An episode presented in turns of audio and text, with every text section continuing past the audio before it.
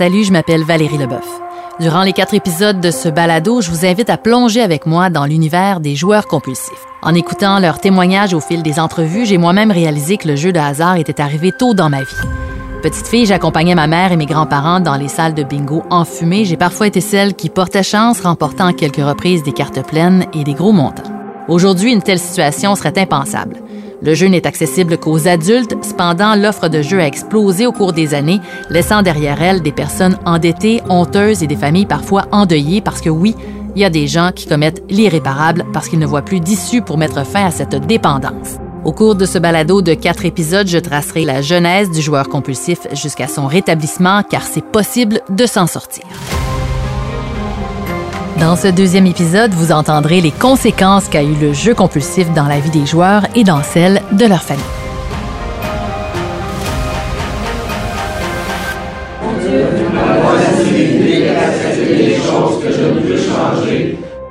Jay a 59 ans et il a perdu sa femme à cause du jeu, sans compter tout l'argent investi pour nourrir sa dépendance. Le jeu, là, ça paraît pas, mais tu détruis tout ce que tu as toi. C'est ça, le jeu compulsif. Tant que la personne n'est pas consciente du jeu est tellement dangereux que ça va t'amener euh, à tout perdre. C'est ça, c'est ça qui est arrivé exactement avec moi. J'ai tout perdu. Puis aujourd'hui, mais je me refais une nouvelle vie, euh, une meilleure vie. Euh, tu sais, le jeu, c'est. euh, si tu penses de gagner, tu viens de t'acheter une liberté. Mais c'est pas vrai. C'est le plus beau mensonge que l'être humain va se donner. Parce qu'automatiquement, en ayant gagné, tu vas vouloir en envoyer plus. Parce qu'à l'intérieur de toi, je suis un joueur compulsif en premier temps. Puis pour tout le monde, pour le monde en général, quand tu es joueur compulsif, mais tu as toujours besoin de nourrir quelque chose. Une dépendance. Mais c'est ça, je nourrissais tout le temps ma dépendance. Marc aussi, son couple n'a pas survécu et son histoire, vous allez l'entendre, est tragique parce que son papa s'est enlevé la vie. Il avait aussi des problèmes de jeu et Marc a voulu répéter le même scénario en 2007. Euh, moi, j'avais un plan en tête pour m'enlever la vie. Quand je suis arrivé à GA au, début janvier, on avait eu un, un redout. Puis, ça, là, ça avait refroidi. Puis, moi, on avait une maison, on avait une piscine en arrière dans le. La piscine, venait. Donc, il y avait comme une bonne surface de glace. Puis, euh, mon plan, c'est parce que mon père, lui, s'est enlevé la vie, s'est pendu, les assurances sont toutes payées. Moi, je dis, c'est parce que si je passe ça comme un suicide, les assurances ne paieront pas. Puis c'est parce que moi, j'avais passé tout ça avec mon père. Je savais que les assurances, il y a des chances qu'ils ne payent pas euh, dans, le cas d'un suicide. Fait que je fais passer ça comme un accident. Les assurances vont payer, puis je ne sais plus un fardeau au final. Puis c'est la même logique que mon père il a écrit dans ses lettres. Malgré le fait que son père soit mort dans des circonstances épouvantables, Marc, dans sa grande détresse, a failli poser le même geste. Heureusement, il n'est pas passé à l'acte et n'a pas voulu faire vivre à ses trois enfants ce qu'il avait lui-même vécu, mais le désespoir des joueurs compulsifs est bien présent. Anne-Élisabeth Lapointe, directrice générale de la Maison Jean Lapointe, fait état d'ailleurs d'une étude qui est assez alarmante à ce sujet. Donc, Andrew, c'est un nouveau conseiller au jeu, justement. Euh, il y a une étude, elle date quand même de plusieurs années, mais elle est quand même assez percutante. Euh, il y a une étude qui a été faite auprès de différents groupes de personnes qui se sont enlevées la vie. Et euh, dans les groupes, on a été capable d'identifier que, pour sûr, que parmi les problématiques de la personne, il y avait un problème de jeu. Alors, quand on a regardé ces différents groupes-là et qu'on s'est attardé aux gens qui avaient une problématique liée au jeu, le constat, c'est que dans la dernière année, la personne qui s'est enlevée la vie, euh, entre autres parce qu'elle avait un problème de jeu, n'a pas fait de demande d'aide. Elle n'a pas fait d'appel à l'aide. Déjà, déjà, ça donne beaucoup d'informations sur ce que nous, on devrait faire comme société pour aider ces gens-là avant qu'il soit trop tard. Et l'autre constat, c'est qu'une seule tentative aura suffi. Ça veut dire que la personne, elle ne voulait pas rater son coup. La personne ne voyait vraiment aucune autre issue. Et ça, quand tu vois ce constat-là, moi, c'est c'est mon constat, Heureusement, sur Montréal, la Direction régionale de santé publique reconnaît l'importance de faire de la prévention et de faire de la sensibilisation et d'aller informer la société sur les risques associés au jeu pour justement que les gens ne se rendent pas à développer une problématique. Et euh, on est les seuls sur Montréal. Il n'y a pas d'autres régions qui offrent des activités de prévention liées au jeu.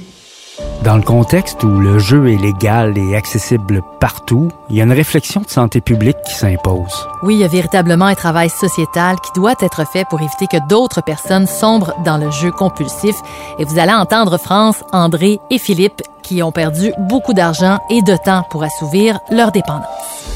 J'ai pogné les sept jackpot. Déjà, j'étais juste sous, j'étais embarqué dans les machines. J'ai connu l'enfer encore plus avec ça. J'ai revenu à Gambler Anonyme en 2003. Je voulais mourir, je voyais pas le bout. Euh, je prenais mes cartes de crédit, puis je prenais de l'argent dessus, j'en mettais sur mon autre carte. J'avais six cartes de crédit.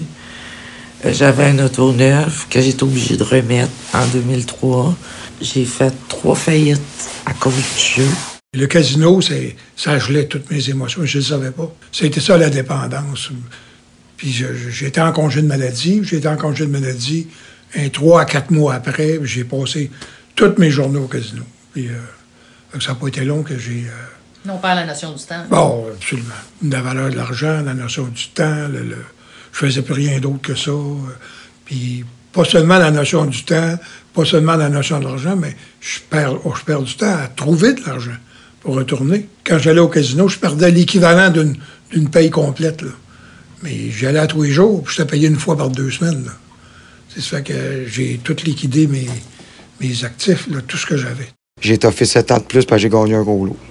C'est quoi le gros lot? C'est 21 000 dans une machine qui a fait en sorte que ça a déballé euh, 7 ans de temps, sinon j'aurais rentré plus vite. J'aurais rentré peut-être à 25 ans ou 22 ans ici. T'as-tu perdu beaucoup d'argent à travers tout ça? Euh, oui, je pourrais avoir une maison mobile payée aujourd'hui. Je faisais 50 heures par semaine pour jouer. Pendant 7 ans de temps. À tous les jours. Mathieu avait 24 ans lorsqu'il est entré en thérapie à la maison Jean Lapointe. Il réalise qu'il est chanceux d'avoir tout perdu à un si jeune âge. Tout m'échappait. Mm. Mes études m'échappaient, mes finances m'échappaient, mes relations m'échappaient parce que j'étais très difficile d'être en relation avec, que ce soit amical, familial ou de couple. J'étais quelqu'un d'extrêmement anxieux, tout, tout m'échappait. C'est pas facile d'être avec quelqu'un que tu vois qui est en train de scraper sa vie. Moi, j'ai été chanceux, je pense, d'atteindre un bas fond à, l'âge où j'avais rien. Dans le sens où je me suis endetté d'une coupe de mille. Euh, j'ai perdu, j'ai perdu évidemment beaucoup. Euh, parce que j'ai demandé de l'aide, donc j'ai perdu le goût de vivre, c'est mm. pas rien. Mais je veux dire, mon relèvement à 24 ans, ça a été de faire faillite pour les dettes que j'avais, puis de me retrousser les manches, puis de me dire, hey, qu'est-ce que je fais? Donc j'ai fait du meeting pendant un an, sept fois semaine, en juste travaillant temps partiel pour prendre soin de ma santé. Puis là, il y a des rêves qui ont commencé à, à réémerger. Euh, fait que je suis retourné aux études, j'ai refait mon prix universitaire, j'ai fait un bac, j'ai fait une maîtrise.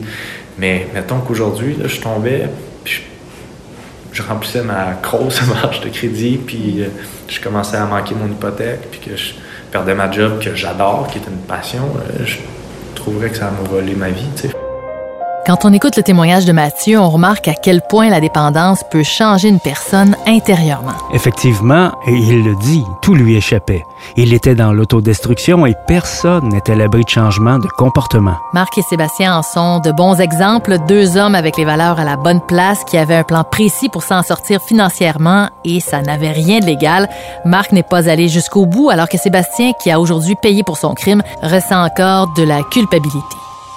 La dépendance, quand on prend le dessus, la logique, moi qui étais honnête, euh, qui Puis même des fois, quand je jouais, où ce que je jouais régulièrement, la fille, elle disait Ah, toi, toi je t'aime bien, tu es honnête. Mais s'il fallait qu'elle sache à quoi je pensais le dernier soir que j'ai été joué là, moi, je voulais voler, parce que là, j'étais dans la là, je venais de passer ma paye en, même pas 24 heures. Là, là je regardais, euh, c'était un bar que je jouais. Puis tout l'argent était là. Elle est descendue. Elle me faisait tellement confiance. Elle était descendue en bas. là, je regardais l'argent, puis Mais là, le bar où je jouais, c'était des motards qui. Euh, qui là, là parce que si je prends l'argent là, c'est pas la police qui retourne chez nous. Là je, pense, là, je pense à ma femme, mes enfants. Mm. Non, je peux pas faire ça, mais le goût. Bon, oui, parce que j'avais plus d'argent. Le, loyer, pas le loyer, l'hypothèque allait passer, puis il n'y avait pas d'argent dans le compte. Paiement de tout, tout. Mm. J'avais rien. Ça, c'était à Noël, tu sais, un, 26 décembre. Est-ce que tu as réussi, tu dirais, à... parce que la culpabilité, c'est sûr que ça, t'en as vécu beaucoup. Est-ce que tu as réussi à faire la paix avec tout ça, tu dirais? Pour être honnête, j'étais en processus, là, mais euh, c'est dur à. Je suis encore, encore euh, dans le début de mon rétablissement, fait que j'ai encore des, étapes à, franchir à travers tout ça. Mais le pardon, je l'ai travaillé justement ici pendant que j'étais en thérapie, c'est de pardonner à toi-même, mais il y a des choses que j'ai beaucoup de difficultés à accepter parce que c'est pas. C'était pas. Euh, d'aller justement comme frauder, c'est pas, c'est pas, c'est pas dans ma nature, puis c'est pas quelque chose que j'ai fait pour m'enrichir ou quoi que ce soit. C'est, mm. Je sais que j'étais pas là, Sauf que je me sens responsable de ça quand même. Tu sais, je dis, je suis quelqu'un d'intelligent, je l'ai fait, j'étais peut-être pas, j'avais pas toute ma tête parce que j'étais envahi par, par une dépendance, mais j'ai quand même posé un acte, puis je me sens responsable de tout ça, puis ça, ça va me chercher parce que j'ai blessé des gens, j'ai fait sourire des gens dans tout ça. Tu sais, oui, je rembourse des, des, des, montants ou quoi que ce soit, mais c'est plus le D'autres personnes, pour tenter de se sortir la tête de l'eau, vont avoir recours au service d'un syndic de faillite comme Jean Fortin, syndic autorisé en insolvabilité. Son président Pierre Fortin a fait état sur nos ondes printemps de la clientèle qu'il reçoit et des dettes que les joueurs peuvent contracter extrêmement varié, mais je vous dirais beaucoup plus souvent qu'autrement des personnes seules. Qui dit seul, souvent aussi dit personnes âgées. Donc, euh, c'est encore plus, euh, c'est encore plus préoccupant parce qu'à ce moment-là, on sait que les revenus sont sont bien souvent limités et fixes. Euh, donc c'est un peu un, peu tout le monde là, on, on, ne peut soupçonner que quelqu'un que quelqu'un s'est enlisé à ce point-là juste en le en le voyant ou en parlant avec avec elle. C'est vraiment lorsqu'on le constate que là, à ce moment-là, on, le réalise. On peut, on peut friser les 100 000 dollars sur les cartes de crédit très facilement lorsqu'on sait la facilité avec laquelle on peut avoir une carte de crédit, les limites qui peuvent s'augmenter avec un simple coup de téléphone. Euh, c'est que les gens s'endettent parce qu'ils peuvent, ils s'endettent dans le jeu et à ce moment-là, euh, ils n'ont pas, euh, ils ont pas façon de s'en sortir. À l'écoute des témoignages, on se rend compte que la dépendance au jeu touche vraiment tout le monde. Oui, et Anne-Élisabeth Lapointe, qui a commencé comme intervenante auprès des joueurs compulsifs à la Maison Jean Lapointe il y a près de 20 ans, elle a pu véritablement constater les ravages que peut faire le jeu. J'en ai, j'en ai eu un que j'ai vu souvent. Aujourd'hui, je me dis probablement qu'il est décédé, mais première fois que je l'ai vu, un beau bonhomme, il, travaillait, il se présentait bien, il avait commencé à avoir des problèmes, tout ça, mais bon, bref. Et on l'a revu au fil des ans, jusqu'à il y a peut-être cinq ans, où heureusement, il avait le réflexe de revenir, mais la dernière fois qu'il est venu, il y avait une chambre réservée dans un centre d'hébergement pour personnes euh, en situation d'itinérance. Je l'ai pas reconnu.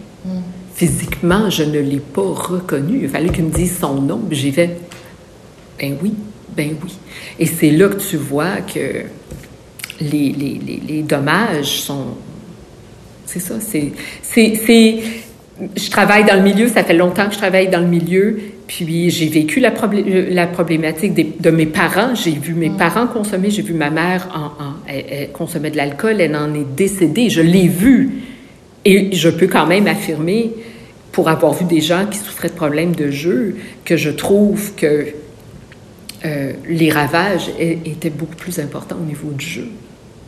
Alors que tu n'as rien ingéré. Mm-hmm. C'est ça qui est hallucinant. Les gens qui consomment drogue et alcool ont une limite qu'ils atteignent plus rapidement. À un moment donné, le corps ne peut plus en prendre. Alors qu'avec le jeu, tant qu'il y a de l'argent, les joueurs vont continuer à tout perdre. Oui, parce que les joueurs ont des pensées magiques, des pensées erronées. Dans certains cas, ils se croient plus intelligents que la machine, que le croupier. Ils ont compris le truc, mais oublient que ce sont des jeux de hasard. Et à ce niveau-là, il y a encore beaucoup de travail à faire. Le hasard, imprévisible, incontrôlable. Fait quand tu prends des notes, quand tu es à la roulette, puis tu penses à un moment donné que ça va sortir, ça sortira pas. C'est la base. La base, c'est d'informer les gens sur c'est quoi les vraies chances de gagner. Ça t'enlève-tu le goût de jouer? C'est quoi les vraies chances de gagner? 649, comment ça marche? Ah, c'est en fonction du nombre de billets vendus. Hmm, non. 14 millions de combinaisons possibles. Tu as toujours une chance sur 14 millions. Donc, oui, mais c'est ça. Donc, c'est c'est là que tu dis la base, c'est d'informer les gens, de la même façon que quand on parle à nos jeunes d'alcool puis des autres substances, donne les faits. La personne elle va prendre une décision, mais au moins elle va être éclairée, sa décision. Mais au niveau des jeux de hasard et d'argent, les gens sont dans, sont dans le, noir complètement.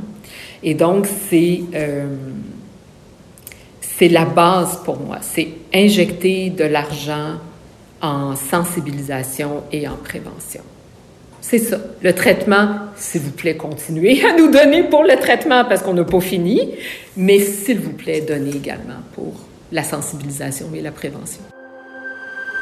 Et les joueurs ne sont peut-être pas au courant, mais la thérapie offerte à la Maison Jean Lapointe, elle est gratuite pour eux. C'est le ministère de la Santé et des Services sociaux qui paie le total des frais. Dans notre prochain épisode, vous ferez une incursion dans l'univers des jeux en ligne. Ces nouvelles plateformes ont été très populaires durant la pandémie, alors que les gens étaient confinés et vous serez à même de constater toutes les inquiétudes que ce type de jeu engendre autant auprès des joueurs que des intervenants.